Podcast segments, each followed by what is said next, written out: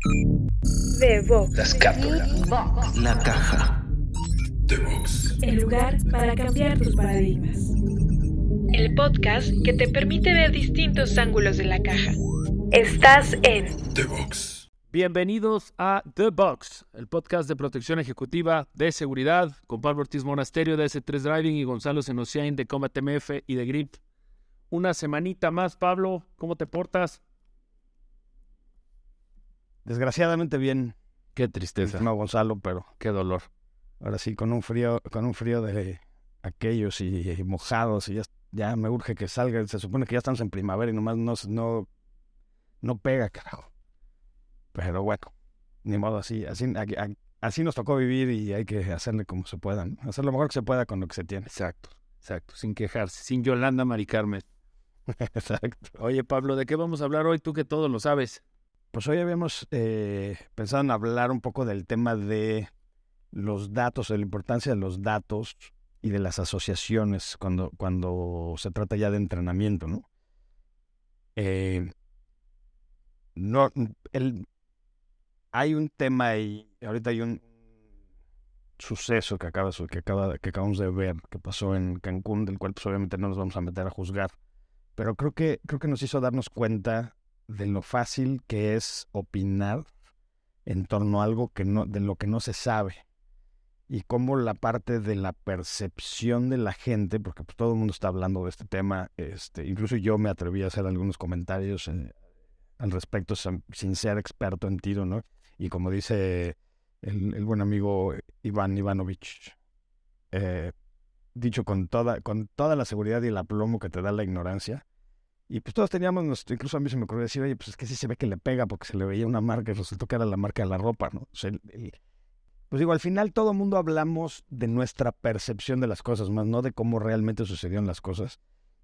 Y yo creo que eso también abre una, un área, un, un tema importante de discusión sobre cómo entrenamos o cómo escogemos a la gente que nos entrena, si es la gente que piensa que tiene la percepción absoluta de las cosas simplemente porque ha estado presente en algunas situaciones, incluso situaciones extremas.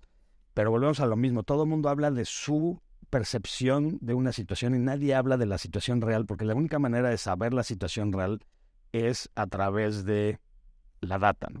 O sea, cuando tienes datos específicos o cuando tienes datos que se van acumulando y eso sí te empiezan a pintar una realidad muchas veces, y eso es, eso es muy impresionante cuando, cuando empiezas a jugar con datos, muchas veces estos datos contradicen drásticamente tu forma de haber o, lo que tú piensas que viste. Y tú puedes estar convencido de que viste algo, pero a la hora que, que salen los datos y a la hora que realmente se hacen los análisis forenses de una situación, resulta que lo que tú crees que viste pues realmente no fue así. Y eso es muy peligroso, por un lado, en la parte del entrenamiento, ¿no? Cuando escogemos el entrenamiento, o sea, si yo voy a escoger que me entrene una persona que realmente nunca ha sido instructor, sin embargo, siempre ha sido, tiene mucha experiencia vivencial, lo único que me va a poder enseñar es su experiencia vivencial si no tiene, si no tiene los datos. Pero por otro lado, en un evento como el que acabamos de ver que sucedió en Cancún, pues los, los testigos oculares, los testigos que estuvieron ahí, pues realmente también tuvieron una, una percepción distorsionada de lo que estaba sucediendo, porque en lo que te estás cubriendo para que no te peguen y crees que viste y no viste, pues no sé, ¿cuál, cuál es tu percepción de eso? Y luego ya si quieres hablamos de la parte de cómo aplica la, a las asociaciones y al entrenamiento. Es que, a ver, hay un tema. Hay un tema que hablábamos y que me cuesta trabajo eh, ayudar a la gente a que lo piense diferente. Y es el, la palabra de el, o, la, frase es que hace sentido. Y es que eso no hace sentido. Y estamos acostumbrados. No, sé, estamos. Sí, estamos acostumbrados, yo creo, porque lo escucho en muchos cursos y, y cuando les explico algo dicen. Ah, no, pues sí hace sentido. O, o y me pasó en un curso que di hoy precisamente. Es que hace sentido. Y le digo, ¿y qué tiene que ver que haga sentido? Y si no hace sentido, ¿qué pasa? O sea, ya porque no hizo sentido, entonces ya no. Entonces, no, no necesariamente lo que hace sentido es lo que necesitas o lo que no necesitas. Ahora, como alumno. Bueno, es que ahí, ahí apela a tu tendencia. Es que todavía, todavía sigo sin convencerme cuál es la palabra que debo usar, si tendencia o sesgo. Por ahí em, nuestro cerebro es tendencioso hacia las cosas que confirman lo que ya sabemos. De acuerdo, de acuerdo. Por eso te dicen, sí, hace sentido. Pues claro, porque confirma algo que tú ya te imaginabas, ¿no? Es correcto. Pero si yo te digo ahorita, oye, este, Gonzalo, ya por favor no les pongas suéter a tus hijas cuando salen a la calle y está lloviendo. Es decir, ¿cómo? ¿Se van a enfermar? Pues no, la lluvia no enferma. No, pues no hace sentido. ¿Por qué? Porque no traes esa convicción adentro y es un paradigma mal hecho. Y es, un gran, es, una, es una gran manera de ver las cosas. La gente no se enferma por el frío. Si la gente se enfermara por el frío, toda la gente en Noruega y en Islandia y en esos lugares viviría, ahí estaría muerta, no habría población ahí. De acuerdo. De acuerdo totalmente. Pero no hace, pero no hace sentido. Pero no hace sentido. Y entonces, el tema es este. Yo te voy a contar, hoy les puse un ejemplo en el curso que di. Y entonces yo te pregunto, Pablo, si hay mucho sol, ¿debo de usar un lente oscuro para protegerme del sol y de los rayos UV? La respuesta es no necesariamente. ¿Por qué no? Y, entonces, ¿cómo no? O sea, a ver, que estás loco. Si yo me pongo unos lentes oscuros, me protege el sol. Sí, pero yo no sé si tus lentes oscuros traen protección UV o no traen protección UV, que son dos cosas diferentes. Una cosa es qué tan oscuro es el lente, otra cosa es el polarizado del lente, otra cosa es el espejeado del lente y otra cosa es la protección UV. Y son, pues, todas son cosas completamente diferentes. Y tú has comprado lentes oscuros. O sea, tú te puedes poner un lente, tú te puedes poner un lente oscuro que estás cómodo y puedes voltear prácticamente al sol, pero no está protegiendo el los UV. Así tal cual, y ahorita te cuento esto. Para los que no saben, aparte tengo, mi primer negocio fue una óptica que todavía tengo y me he metido a estudiarle mucho, pero ahí, te, ahí te, va este tema, allá, allá voy. Entonces, el, el rayo, el, la protección UV es una capa especial que protege de UV, no es que tan oscuro está la cosa, porque en ese caso, entonces, tú puedes agarrar un vidrio, un pedazo de vidrio, le prendes una vela abajo, entonces lo ahumas todo y allá ahumado está oscurecido. Y entonces ves a través de ese vidrio ahumado y entonces pensarías que pues ya te protegiste. De hecho, el, el, único eclipse que a mí me ha tocado ver en mi vida lo vi así, porque mi abuelo así me dijo, no, así lo veíamos de chiquitos y así terminamos viéndolo. Y, estaba, y fue peor que verlo directo. Y ahorita te digo por qué fue peor. Entonces, de entrada, pues ya estás pensando, oye, a ver, este, lo que me está diciendo el, el pinche Gonzalo no hace sentido. Te, te cuento. ¿Tú te acuerdas cuando eras chiquito que el ojo, veías cómo se abría y se cerraba la pupila, o se contraía y se expandía, y agarrabas una linternita y te echabas luz en el ojo y se cerraba la pupila. Y luego quitabas la luz y se, y se abría. ¿Por qué se abre y por qué se cierra? Para dejar entrar menos luz o dejar entrar más luz. Te metes un cuarto muy oscuro, se abre para dejar entrar más luz. Entonces la protección del ojo es esa. Si tú si tú agarras un algo oscuro, es decir, obscureces alrededor de tu ojo, ya sea con un lente, ya sea con lo que tú quieras, ¿qué va a hacer el ojo para recibir más luz? Va a abrir su pupila y va a dejar entrar más luz. O sea, cuando le pones algo oscuro, engañas al ojo y le quitas su protección natural. Si tu lente oscuro no trae protección UV, entonces lo estás engañando Estás abriendo la pupila, le estás quitando su defensa y estás dejando entrar más UV y más luminosidad al ojo. Es entonces un lente oscuro sin UV es más dañino que mejor no traer un lente oscuro. Es más cómodo, pero es más dañino. Y entonces me dicen, oye, pero ¿cómo? ¿Cómo va a traer protección UV si, si no es oscuro? Hay todos los lentes que usamos de con graduación y que traen antirreflejante generalmente ya vienen por default con protección UV. Y sería el equivalente a que si te pones un bloqueador en la piel, cuando tú te pones una crema de bloqueador en la piel que trae, que trae protección UV, se te pone negro el brazo en ese momento porque pues necesitas oscurecer alrededor del brazo. No, la crema te la embarras y si es, digamos, es transparente al final del día.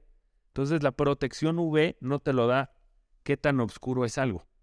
Eso te oscurece o te quita luminosidad, más no el UV. Pero de entrada... Pero eso no hace sentido. Pero no hace sentido, ¿no? Es que me pongo unos lentes oscuros y ya estoy protegido. Y si yo te digo, no, el lente oscuro no, no te protege, vas a decir, no, no, es que no hace sentido. Pues no tiene que hacer sentido. Te estoy diciendo qué hay detrás de eso y te estoy, digo, yo no he hecho los estudios, pero he sabido por estudios que, que eso es lo que pasa, ¿no? Y que, y que, el, y que el UV y que la protección UV pues, no, no tiene que ser oscura. Igual que el, que el bloqueador que te pones en la piel no es oscuro. Entonces, ¿a, ¿a, qué quiero llegar con esto? No necesariamente porque dice es que hace sentido, quiere decir que estás bien o que estás mal. Y en cuanto al, entonces regresando al tema del entrenamiento, cuando te dicen, es que, es que yo quiero entrenar esto, es que agarro y, y, en, y en tiro, a mí me enseñaron que para reducir silueta, es el típico término, para reducir silueta me pongo rodilla al piso. O eso quiere decir básicamente que te hincas con una rodilla para reducir silueta. Y cuando tienes a alguien, tú agarras, tú agarras, señala a alguien y pídele que, se, a, esté a tres metros de ti y pídele que rápidamente se hinque y, y, tú lo sigues señalando y pues tu dedo va a moverse hacia abajo probablemente tres grados. Entonces, reduje silueta. En estricta teoría sí es cierto, sí reduce silueta porque, porque pues de las rodillas para abajo pierdes esa altura. Pero realmente hincarte te hace importantemente un blanco más chico. No, no te hace un blanco más chico y ahora te hace más lento y más torpe porque para moverte te tienes que volver a parar o aventarte una marometa de película o alguna jalada de esas. Ahora. Oye, y para los que, para los que estamos gorditos, pues son, échale la, échale la sentadilla. Pero, pues, oye, pero te puedes echar la marometa y rodar más rápido. Pudiera ser. Ah, eso sí, eso, eso sí, eso sí. Ahora, Todo oye, es cuestión de perspectiva. Si, si tú ves en el contexto en el que alguna vez se enseñó la rodilla al piso y es en un enfrentamiento, en, en una zona boscosa, me voy a inventar una zona boscosa en la cual estás disparando a 100 metros y hay plantas por todas partes, bueno, ahí sí, probablemente a 100 metros, que de por sí ya te ves muy chiquito, te hincas y ya te, y prácticamente desapareces. Pero ya, y, y entonces hay ramas y hay bosque, entonces te pierdes en el bosque. Ahí sí encuentro el por qué hagas eso. Pero en, una, en un ambiente urbano en el que estás disparando a menos de 5 metros, pues no es algo que deberías ni de perder tu tiempo enseñándolo. A menos que te vayas a esconder detrás de un coche o te vayas a hacer una cosa así. Pero entonces el contexto en el que lo estás entrenando debería de cambiar y te debería poner algo enfrente por, en donde te cubras y entonces sí haga eh, efecto positivo ese entrenamiento. Entonces, bueno, este tema del hace sentido o no hace sentido empieza a ser importante. No tiene que hacerte sentido. Sí va a ser más fácil para mí enseñártelo cuando a ti te haga sentido, porque entonces vas a ser más receptivo. Ahí sí estoy de acuerdo. Si a ti te hace sentido, vas a ser mucho más receptivo. Y si no te hace sentido, voy a tener que desvivirme por demostrarte algo para que te haga sentido y entonces tengas, seas igual de receptivo. Sin embargo, la información que te Dijiste estoy una dando, cosa clave. la información que te estoy dando, te haga o no sentido, o, o- o te estoy dando buena información o mala, no importa si te hace sentido, pero sí la importancia de que te haga sentido es cómo vas tú a recibir la información que te voy a dar. Y es que ahí, ahí tú estás diciendo una cosa clave que, que eh, además es muy interesante y que a mí lo entendí en el, en, el, en el proceso de formar la empresa hace 13 años. Y es, tú generas estos paradigmas y esta, esta tendencia de confirmación conforme vas conociendo gente, conforme vas tomando cursos, conforme vas haciendo, vas teniendo experiencia y ahí es donde entra la parte que dice, como tú dices, hace sentido o no hace sentido. Y luego viene la parte de cuando empiezas a ver los datos y entonces te empiezas a dar cuenta que la realidad puede ser muy distinta a lo que te hace sentido, incluso cosas que has hecho y llevado a cabo varias veces. Que puedes decir, es que yo estoy seguro que así se hace y de repente alguien te presenta la información y dices, oye, llevo 20 años haciéndolo mal. Pero bueno, dicen que la, la prerrogativa de un hombre sabio es el poder cambiar su forma de pensar en relación a, a la información conforme se va presentando, ¿no? Y, y vaya, yo creo que ahorita, por ejemplo, la pandemia fue un gran ejemplo de esto, pero, pero por ejemplo, la, a mí la parte que me, que me choca mucho, que me, que me hasta, hasta cierto punto me ayuda es, la gente llega con muchos paradigmas cuando se trata de manejar, porque llevas muchos años manejando y crees que en los mismos años de, de, de haber manejado te da todas estas habilidades. Incluso hay gente que se atreve a decir que un taxista, por haber, porque pasa mucho más tiempo que cualquier otra persona manejando, debe de ser mucho mejor conductor. Y la realidad es que no es cierto. O sea, puede ser que sí, puede ser que no. Pero tanto tú en la parte de tiro como yo en la parte de conducción, tenemos una, eh, una ventaja y es que los puedes enfrentar a la física y la física pues, nunca cambia.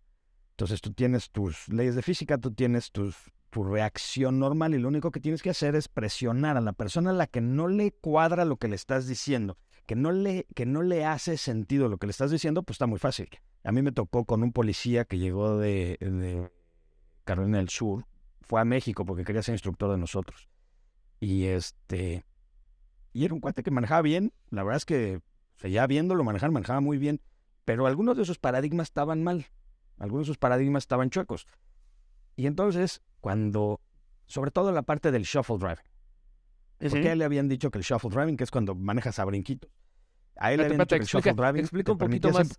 Explica un poquito más qué es el shuffle driving, porque algunas personas no saben qué quiere eso de a brinquitos, porque, porque el shuffle driving era como la manera de hacer las cosas. Era la manera de hacer las cosas en Estados Unidos bueno, igual como cuando agarras el volante, este, ¿cómo se llama? era el, que era 10 y 2, ¿no? Era lo que te enseñaban en Estados Unidos, sí.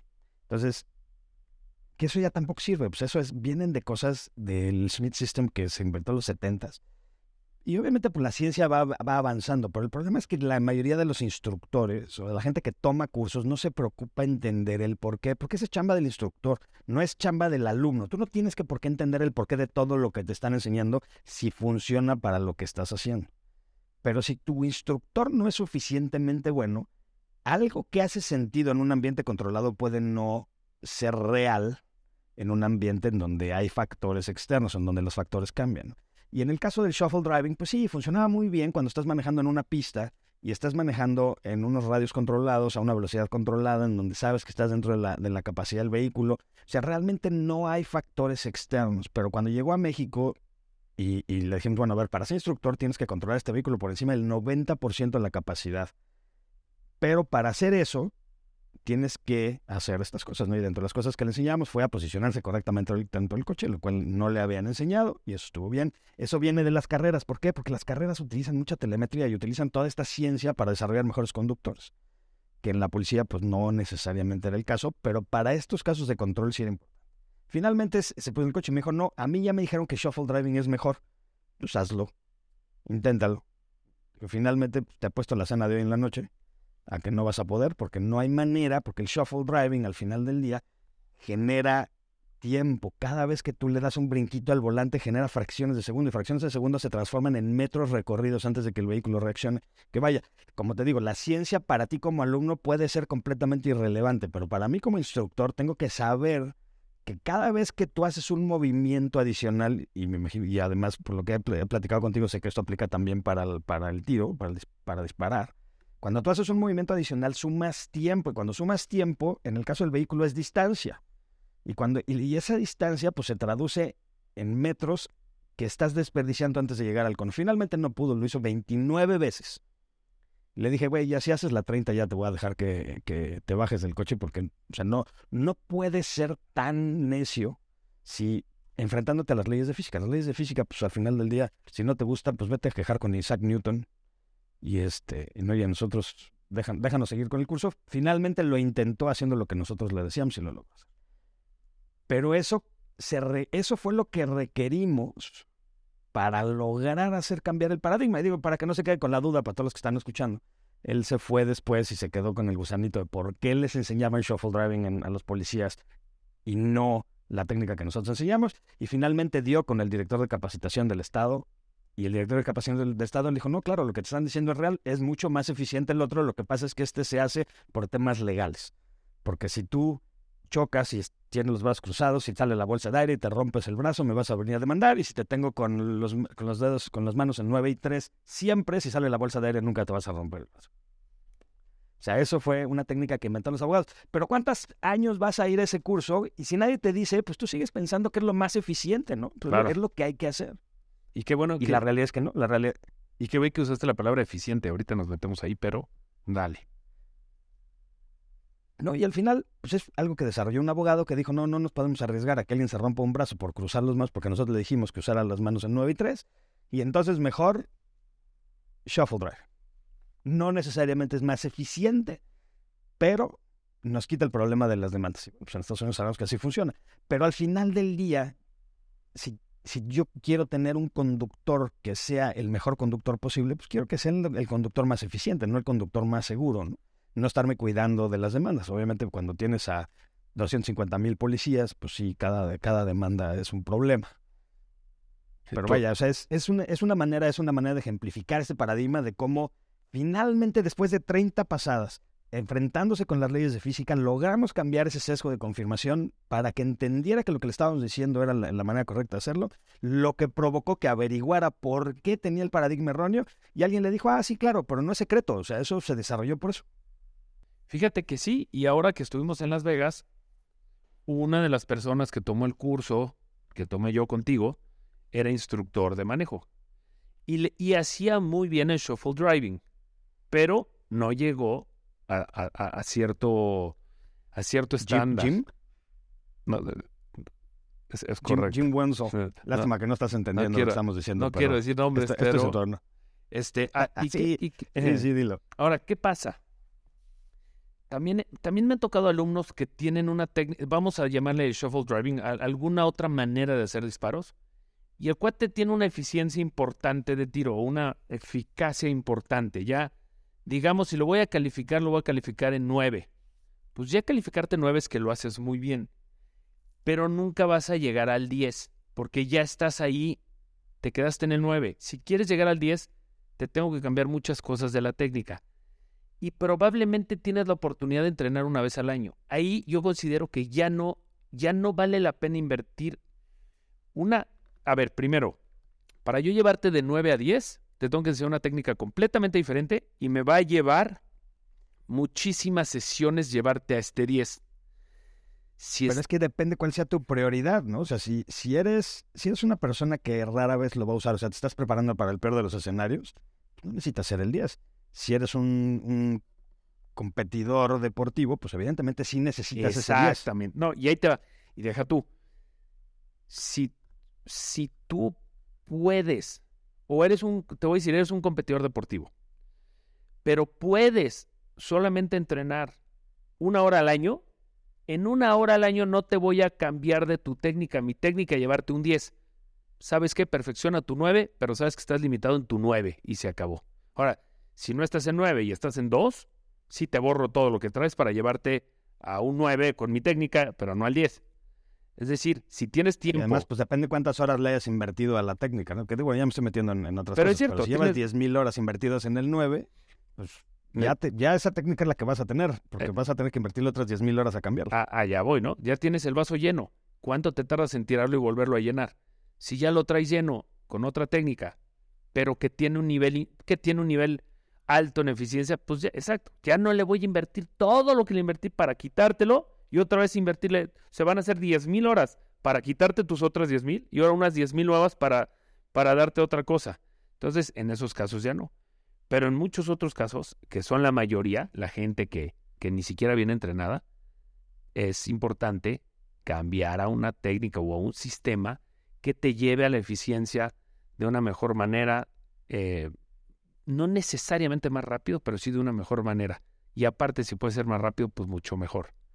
Pero bueno, todo esto viene otra vez del hace o no hace sentido. No importa, no me importa si te hace sentido o no en cuanto a lo que te estoy enseñando está respaldado de muchas maneras. Sí me importa que te haga sentido, porque en cuanto te haga sentido, tu, tu, tu recepción de lo que te estoy enseñando va a ser mucho mejor. Tus ganas de aprenderlo van a ser mucho ¿Cómo, más altas. cómo le haces? ¿Tú cómo le haces para que una persona que de entrada llega y te dice, no me hace sentido lo que están diciendo, o no, no creo que por ahí vaya, o yo tengo una mejor técnica para que para generar esa receptividad y que diga, bueno, pues por lo menos inténtalo.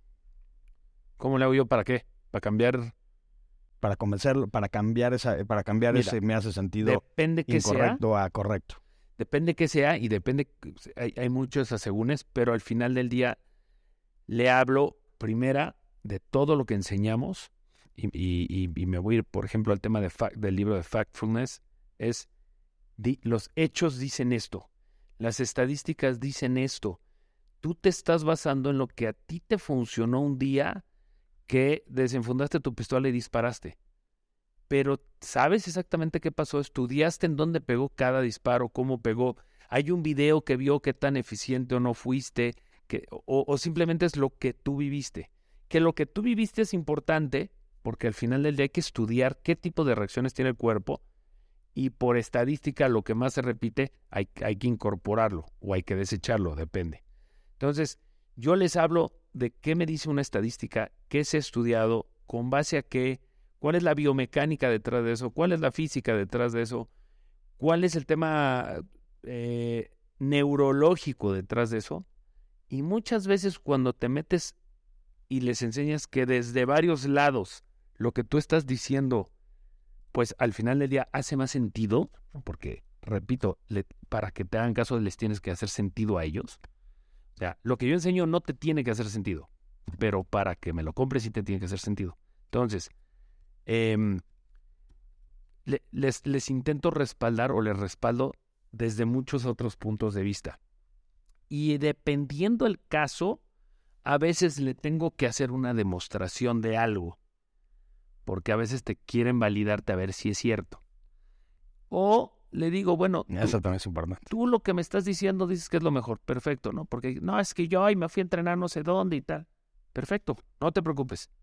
Te hago un circu- te pinto una un circulito en el blanco a 5 metros, por decirte algo, ni siquiera una distancia lejana.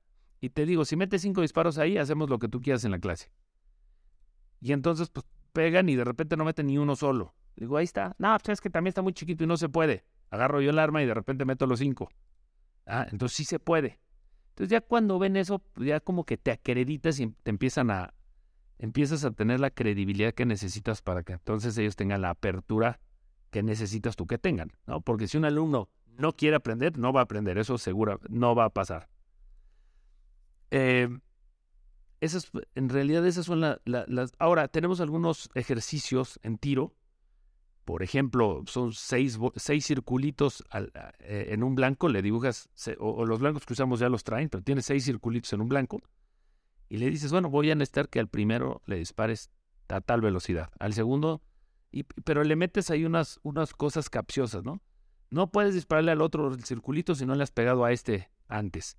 No le has pegado al otro no sé qué y tal. Ahora hazlo tan rápido como crees que puedes hacerlo pegándole. Entonces le metes ahí cosas que juegas con sus creencias y al final del día le dices, bueno, de, las cinco veces que pasaste la ronda, ¿cuál fue la que disparaste más rápido? Entonces te van a decir, no, pues la disparé más rápido tal. Ok. Y le vas a decir, ¿por qué la disparaste más rápido? Los circulitos son los mismos, la distancia es la misma, en todos te di el tiempo que tú querías. entonces- y ahí es cuando les cae un 20. Es un ejercicio, ese ejercicio que yo te estoy diciendo, se- le llamamos ejercicios remediales. Y lo que busco con ese ejercicio es que te caiga un 20, pero te caiga con algo que tú solito hiciste. Yo te, yo te llevé a la trampa de hacerte creer otras cosas y ya, y ya que te, ya que te desenvolví que había detrás, ya que te abrí el telón, te, hago darte tú solito cuenta que en realidad no cambió nada. Solo cambió la historia que te conté detrás, pero lo que te pedí, la habilidad que te pedí fue la misma. Dispárale a los seis circulitos a la velocidad que tú escojas a la misma distancia. Entonces, cuando ves que de repente los tiraste más rápido más, o más lento, era nada más por el miedo que tú tenías de fallar o por el miedo que tú tenías de no sé qué. Pero tu habilidad no tendría que cambiar, es tu percepción de la habilidad. Y ahí te das cuenta tú solito que puedes más de lo que tú creías y ciertas cosas. Entonces, tenemos algunos ejercicios así remediales. Eh, ¿tú, ¿Tú cómo le haces, por ejemplo? Nos- Lo que pasa es que nosotros tenemos la física más a la mano. O sea, más bien es, pues inténtalo como tú lo quieres hacer. Y, el, y finalmente lo primero que les explicamos es decir, a ver, la frustración es buena porque la frustración quiere decir que estás cometiendo errores. Y la- los seres humanos, de acuerdo al libro de, de, Talent Code de Daniel Coyle, que es un gran libro, los seres humanos desarrollamos habilidad en el nivel en donde cometemos errores. Entonces lo que queremos hacer es enfrentarlos a estos errores. Y lo más fácil es, sobre todo, ¿sabes qué se nos pasa? Sobre todo cuando vienen un grupos de escoltas y hay uno de los escoltas que es el líder, como que trae ese papel de que él, él ya debería de saber o de que él ya sabe y por algo es el líder. Y entonces es cuando y, pues es, una línea muy, muy fina, ¿no? Porque si lo, si lo exhibes que no sabe ante el grupo, pues evidentemente le vas a restar poder, pero por el otro lado, pues tienes que enseñarlo, lo tienes que meter a esta, a esta dinámica en donde él pudiera abrirse a intentar cosas nuevas. Entonces lo que hacemos simplemente es empujarlo un poquito más arriba del límite de donde comete errores y empezarle a dar tips muy, muy simples. Pues prácticamente lo mismo que tú estás diciendo. O sea, le das tips muy simples en donde él de repente ve que el tip que le acabas de dar le corrigió el problema y lo hizo manejar un poquito mejor. Y entonces te empieza a hacer caso. No es el caso en, no es en todo, o sea, no, no es el caso en, todos los grupos, pero, pero sí los hombres generalmente tenemos ese, ese tema de que nos entra la competitividad y cuando de nos entra la competitividad, y yo soy pésimo. Sí, no, y yo soy pésimo para tomar clases porque siempre llego a los, a los cursos siempre, este, y me echo el libro, ya sabes, dos días antes y me llego y ya quiero saber más que el instructor. Y Pato, mi hermano, es peor. Ese no duerme con tal de ganarle al instructor, sobre todo cuando se trata de manejo. De veras, no sabes. pero, pero al final, pues sí tienes que entender, y nos acaba de suceder ahorita cuando fuimos a tomar el curso de Easy Drift con la policía.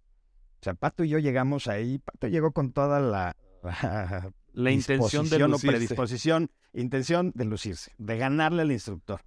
Y cuando te suben esta cosa que pues, es, algo completamente distinto, desafía todo lo que sabes sobre la adherencia de los coches. Y pues no, evidentemente el primer día nomás quedamos como imbéciles por querer lucirnos ahí enfrente de todo el mundo. Y además, ya sabes, puro, todo el mundo llegó 15 minutos antes y nosotros llegamos 5 minutos tarde y eso, pues, no sé cómo puede poner mal humor, pero bueno, esas historias chuscas y al final llegamos, ah, sí, nosotros instructores de manejo y pues no, la realidad es que no manejábamos mejor que los policías el primer día. El segundo día sí ya la diferencia fue abismal entre lo que podíamos hacer nosotros y lo que podían hacer los policías, que eso también es normal porque nosotros pasamos mucho más tiempo en la pista que ellos, o sea, tenemos más tiempo de entrenamiento, ellos entrenan una vez al año. Y el quinto día, después de cinco días, por fin Pato pudo ganarle al instructor. y eso fue así como... Digo, hoy, hoy, en día el instructor es socio nuestro, nos dio la representación de, de Easy Drift para México. se creó una buena amistad. Ahora, pero Ajá. tuvimos que, tuvimos, o sea, tuvimos que, que, el, primer día nos dieron una lección de humildad, como no te imaginas, y tuvimos que abrirnos a, entender lo que nos explicaba. De acuerdo, de acuerdo completamente. Ah, y ahora te dice otra cosa. No necesariamente el mejor competidor es el mejor instructor y viceversa. ¿No? Puedes, tener un... Yo, y yo siempre lo digo así. Hoy, ¿quién entrena a Nadal, a Djokovic, a todos estos? No los entrena un tenista mejor que ellos. No. Es que, es que esa es otra parte que es muy importante. O sea, el, la persona que te entrena no necesariamente es el mejor en el deporte, es el que mejor entiende el proceso. Y el que mejor te hace a ti entender el proceso.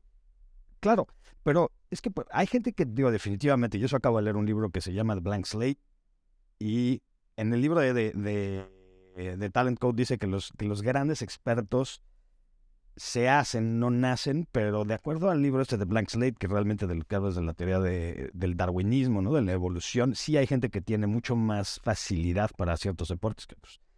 Pero la persona que pudiera ser el mejor entrenador es aquel que entiende el deporte, que entiende el mecanismo, que entiende los datos y puede administrar los datos y puede hacer que la persona que tiene una mejor predisposición para el deporte se vuelva cada vez mejor atleta, ¿no? O mejor, o mejor, tenga un mejor desempeño. Y eso es en un deporte. En, el tema de seguridad, pues también es más o menos lo mismo.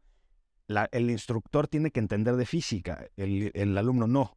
El instructor tiene que entender de pedagogía o de cómo, de cómo funciona, o sea, de cómo, de cómo la neuroplasticidad del cerebro se adapta a absorber nuevas teorías y cómo, lo que estamos platicando ahorita, ¿no? O sea, de cómo hacerle frente a estos temas de, de los sesgos que, con los que puede llegar la gente, que pues, para el alumno pueden ser irrelevantes. El problema es cuando el alumno se quiere volver instructor sin entender todo lo anterior.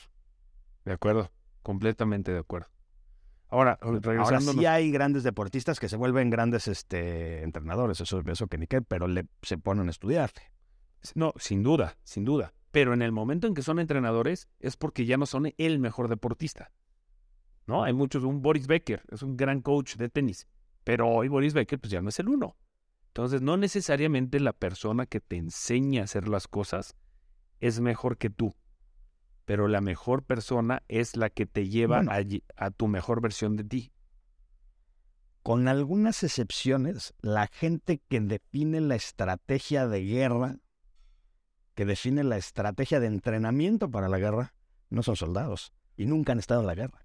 De acuerdo.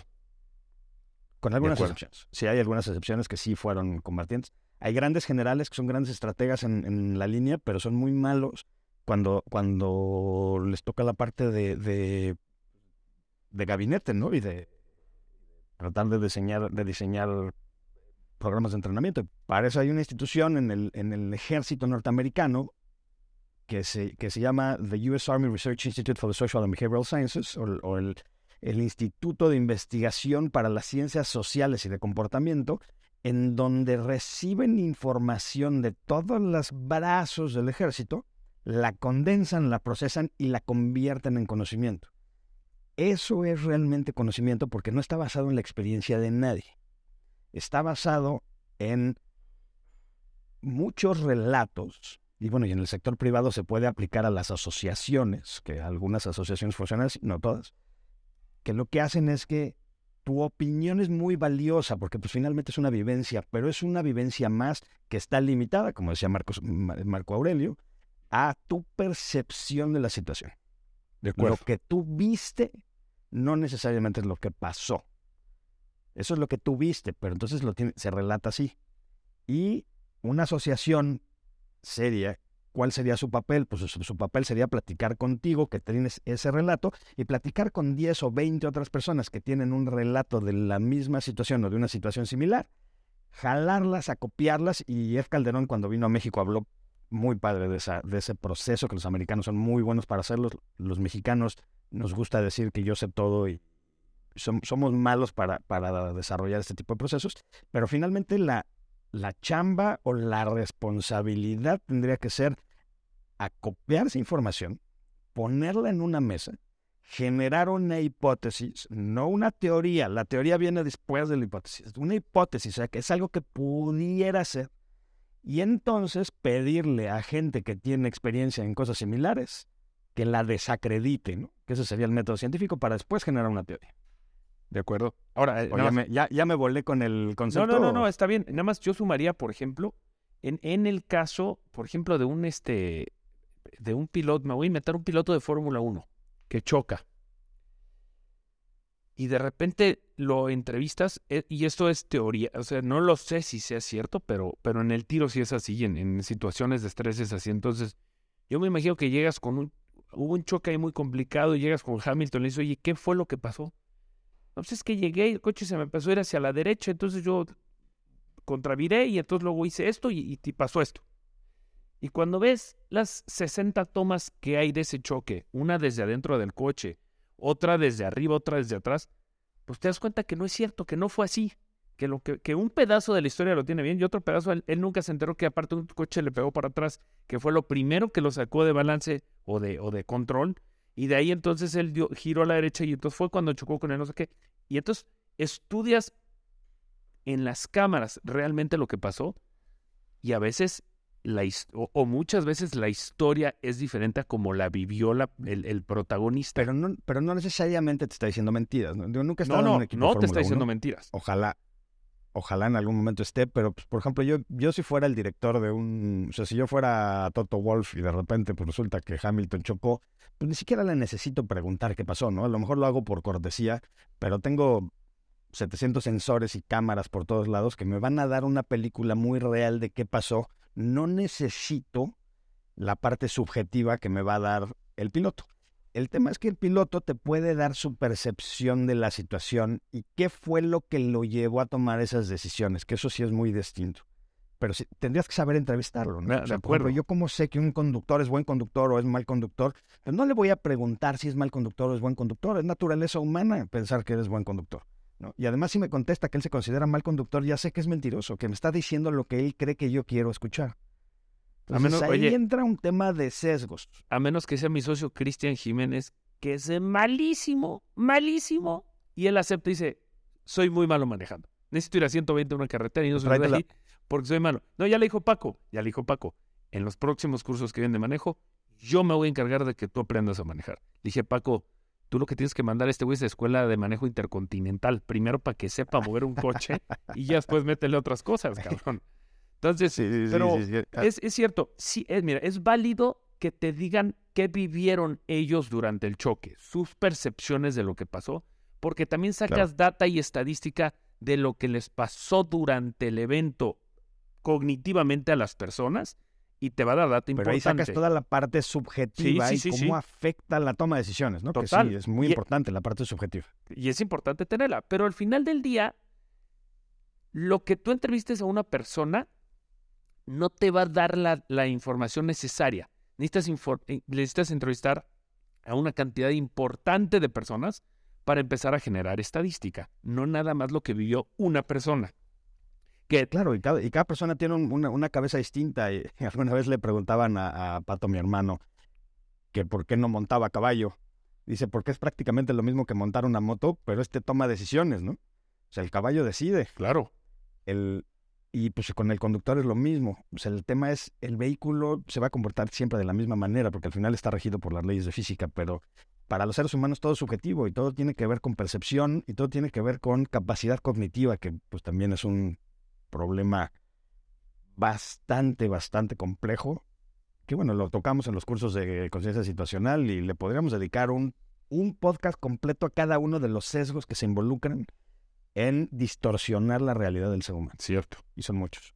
Ahora, Y el más común de todos se llama blind spot, este, o de el, el- el sesgo de punto ciego, que es el que todos los seres humanos creemos que nosotros no tenemos tantos sesgos como el resto de la gente. Yo sí veo las cosas como son, pero los demás se engañan. Sí, sí. Yo Ese es soy el de- chingón, los demás El no. del punto ciego. Ah, Exacto. Ah, déjame, nada más me regreso a esto entonces. ¿En el hace sentido o no? Es que no hace sentido porque cuando a mí me pasó, me pasó ABC. Oye, güey, y cuando a ti te pasó que te pasó ABC, hay una, hay, hay una serie de cámaras y una serie de monitores y todo, co- como lo dice de Toto Wolf, que te digan lo que realmente pasó. Porque una cosa es lo que tú crees que viviste y otra cosa es lo que sí pasó. Que las dos importan, pero, pero realmente te das cuenta que no necesariamente lo que tú viviste es lo que pasó. Y cuando, y entonces no te tiene que hacer sentido a ti para que sea cierto. Un coche, si, hace cierta cosa avanza y si hace cierta cosa retrocede. Te haga o no sentido, así sucede. Ahora, repito, si te hace sentido, pues entonces me vas a hacer más caso y vas a predisponerte a aprender más que no aprender. Y, y, a, y a lo que quería llegar probablemente con este podcast es, no necesariamente te tienen que hacer sentido las cosas para que lo que te enseñan en un lugar sea lo adecuado para ti. Sin embargo, sí vale la pena que te haga sentido para que las recibas mucho mejor. Para que las aprendas, porque si no, pues vas a vivir en conflicto con lo que te están enseñando. De acuerdo. Ahora, si eres de las personas que llega a un entrenamiento con, confiado de que sabes más que el instructor, pues no vayas a ese entrenamiento, ¿no? Es- estoy de acuerdo contigo. O sea, o si ese no es el entrenamiento adecuado de acuerdo a tu sesgo de confirmación y no estás dispuesto a abrirte y a escuchar lo que van a decir, pues también pues búscate otro entrenamiento que sí vaya más de acuerdo a lo que tú quieres hacer y pues digo, muy probablemente no sea el adecuado porque a menos de que, de que pues, tengas la suerte de que tu sesgo de confirmación esté alineado a lo que realmente debe de ser. Y luego la otra es, si tú vas a un entrenamiento, todo te hace sentido, pues chécalo también. O sea, el, el- fact-checking, no sé cómo se dice en, en español, la, la verificación de datos, pues también es muy válida en un entrenamiento. Si vas a un entrenamiento, pues sería muy bueno verificar que los datos que te dieron realmente tengan una aceptación amplia, que estén respaldados por asociaciones. Yo, por ejemplo, en, la, en, en los cursos, tengo prohibido que los, que los instructores digan algo si no saben el origen o, la, o el respaldo de ese algo. O sea, nosotros podemos tener una experiencia de 13 años haciendo cursos en donde ya sabemos que a los coches les pasa algo, ¿no? Ya sabemos, por ejemplo, en, los coches que tenemos, teníamos un problema de que les explotaban las calaveras. Y entonces los instructores hablaban de su teoría o su hipótesis de por qué tronan las calaveras. las calaveras. Entonces le dije, a ver, si no tienes algo que lo respalde, y es, y es una tontería, o sea, no, no, quiero hablar de las cosas del entrenamiento, pero o sea, al final es lo mismo. Si no tienes algo que lo respalde, no lo digas. Simplemente cállate, no sé. Sí, pues, el coche sea, se torsiona y explotan las calaveras, pero ¿qué es? Pues no, no lo sabes. Y en el tema del entrenamiento también, o sea, ¿por qué hacemos las cosas? ¿Por qué hacemos las cosas? Porque las cosas que hacemos están respaldadas por alguna autoridad.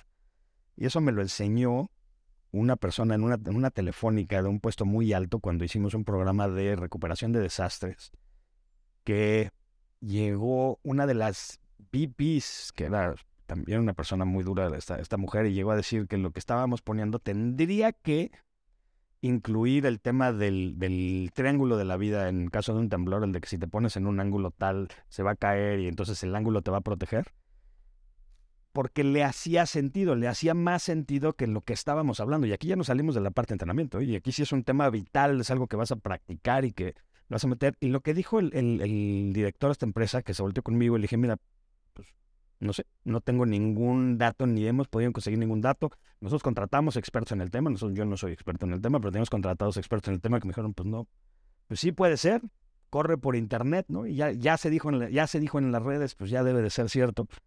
Y este, y lo que dijo el director está muy fácil. No está respaldado por FIMA en Estados Unidos, no lo vamos a incluir.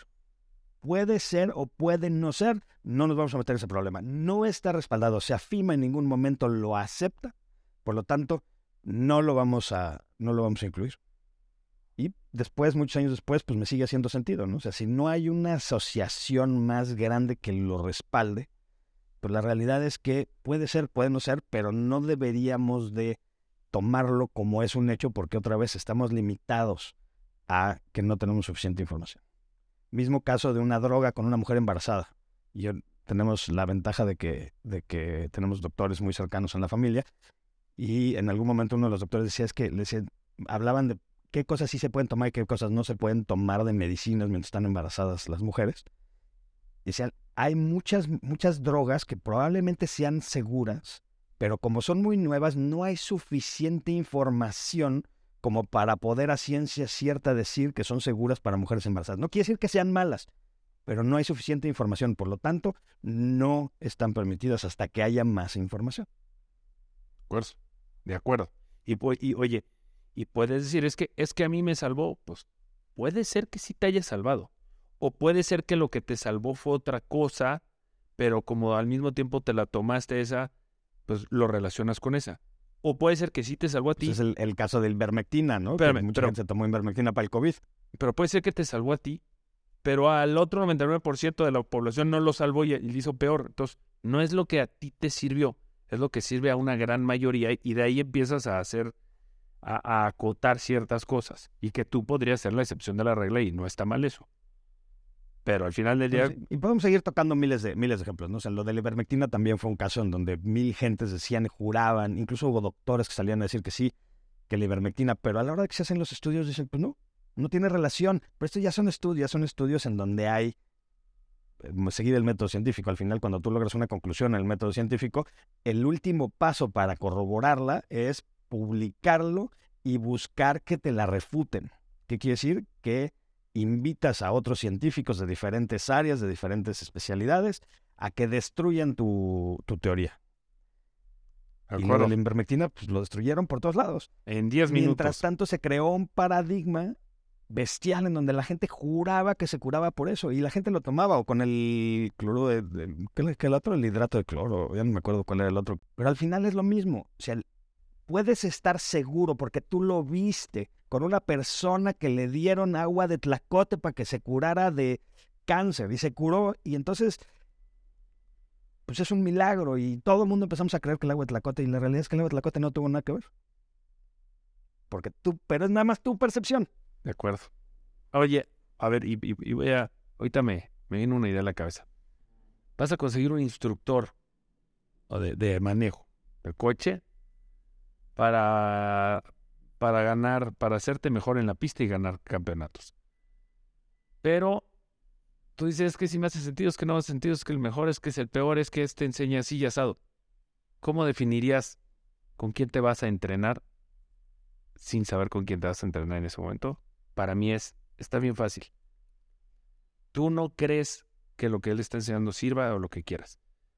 Pero de los 10 número uno que hay en el mundo, 6 los ha entrenado esta persona. Entonces, puede ser, Oye. que tú, puede ser que tú seas de los otros cuatro que no le va a funcionar lo que él enseña y cómo lo enseña. Pero por probabilidad y estadística y data y números, pues ese cuate es el que trae a los campeones, ¿no? Ay, ahorita justo, justo me acaban de preguntar una cosa en la mañana y voy a aventar un guayabazo.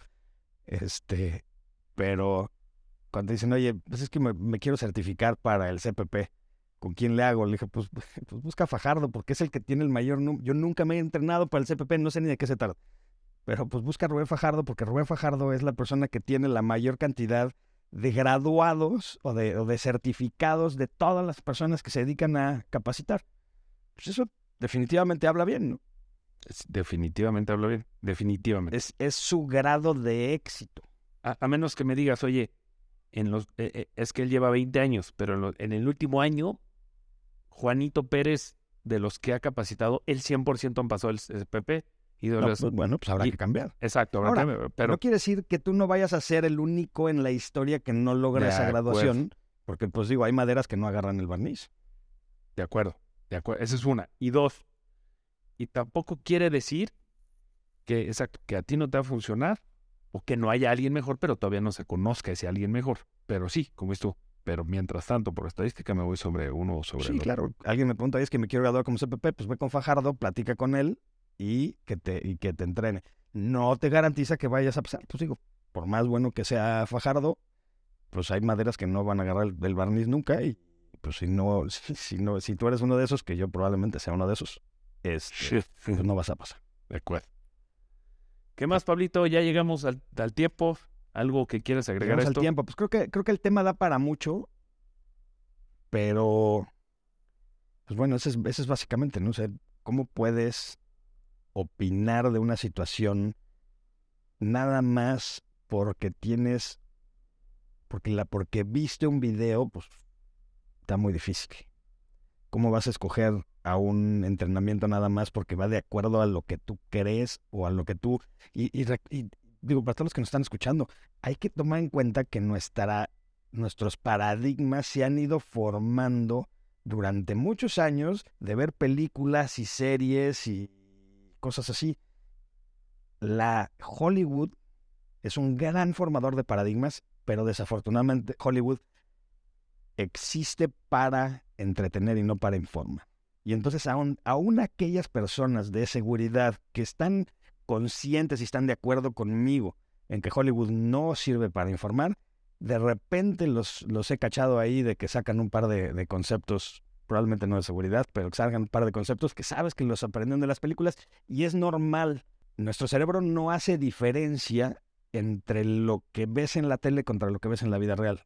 Y muchas de estas cosas pues se van quedando y se van quedando en la amígdala y ya lo platicamos en el, en el episodio pasado, ¿no? Del, de cómo se secuestra la amígdala con, diferentes circunstancias, diferentes situaciones, pues estas cosas se van, se van quedando ahí porque le hace sentido a la amígdala lo que salió en la película y dice, ah, así es. Y así que. Entonces hay que tener cuidado. Como, como decía nuestro antiguo secretario de Educación Pública, leer, Leer, hay que leer. hay que leer. hay que informarse. La, la, la H1N1, co- ¿cómo era ese? Tu antigua secretaria de salud, ¿o quién fue? A1N1H1. Ah, Tú- no, esa fue la maestra, ¿no? Fue la Esther maestra. ¿verdad? hay que leer. Pero, no, pero ya es que el, el- el secretario de Educación Pública que llegó y dijo, no, pues es que está, hay que leer. Y se volteó una niñita como nueve años y le dice, señor, se dice leer. sí, ese fue una joya. ese fue una joya. No, se, no se dice leer. Pues Pablo, te veo la semana que entra. Todos los que nos están escuchando, gracias, gracias por, por escucharnos. Eh, me, encanta este proyecto que podemos, irnos- cosas completamente serias y reales y unas cuantas estupideces al lado para, para darle sazón. Por favor, si te gusta, califícanos con el máximo de calificación que dé la aplicación desde cual el programa o aplicación desde donde nos estés escuchando. Compártelo y como siempre, mándanos cualquier duda. Lo más, en mi caso, el Instagram de Combat MF. Pablo, a, a ti, si te tiene una duda muy personal contigo, ¿en dónde sería? AS3 Driving o AS3 Driving MX. Los dos están funcionando en Instagram. Y si no, en LinkedIn, yo creo que es una de las mejores maneras de, para comunicarnos. O en el EPBox Podcast, ahí en Instagram también. Todas serán escuchadas, atendidas y las sugerencias siempre serán bienvenidas. Les mando un gran abrazo. Y acuérdense, métanse a epbox.io, epbox.io y ahí van a estar pues un poco de, de, lo que hablamos hoy, algunas de las ligas, algunos de los libros y este y voy a pedir que suban el video de Shuffle Driving para que lo para ejemplificar un poquito eso. Y por supuesto ahí hay una sección de comentarios. Los comentarios siempre los leemos, siempre los contestamos, siempre estamos al tanto de, de lo que la gente quiere, de lo que de, si alguien tiene alguna objeción, si encontraron algo con lo que no están de acuerdo, pues también es importante, ¿no? El, yo cuando trabajaba con Eduardo Ruizili decían, no está de acuerdo con Eduardo Ruizili, dígaselo. Pues igual aquí. Igual dígalo. Igual quéjese. Oye, y el fact-checking es muy interesante, ¿no? Si tienes una liga que contradiga algo que lo que estamos diciendo, yo me estoy basando en una serie de libros, pero pues siempre, siempre hay información nueva que es muy interesante conocerla. Totalmente, totalmente de acuerdo. Señores, esto fue The Box. Gracias por escucharnos. The Box. La escápula. La caja. The Box. El lugar para cambiar tus paradigmas. El podcast que te permite ver distintos ángulos de la caja. Estás en The Box.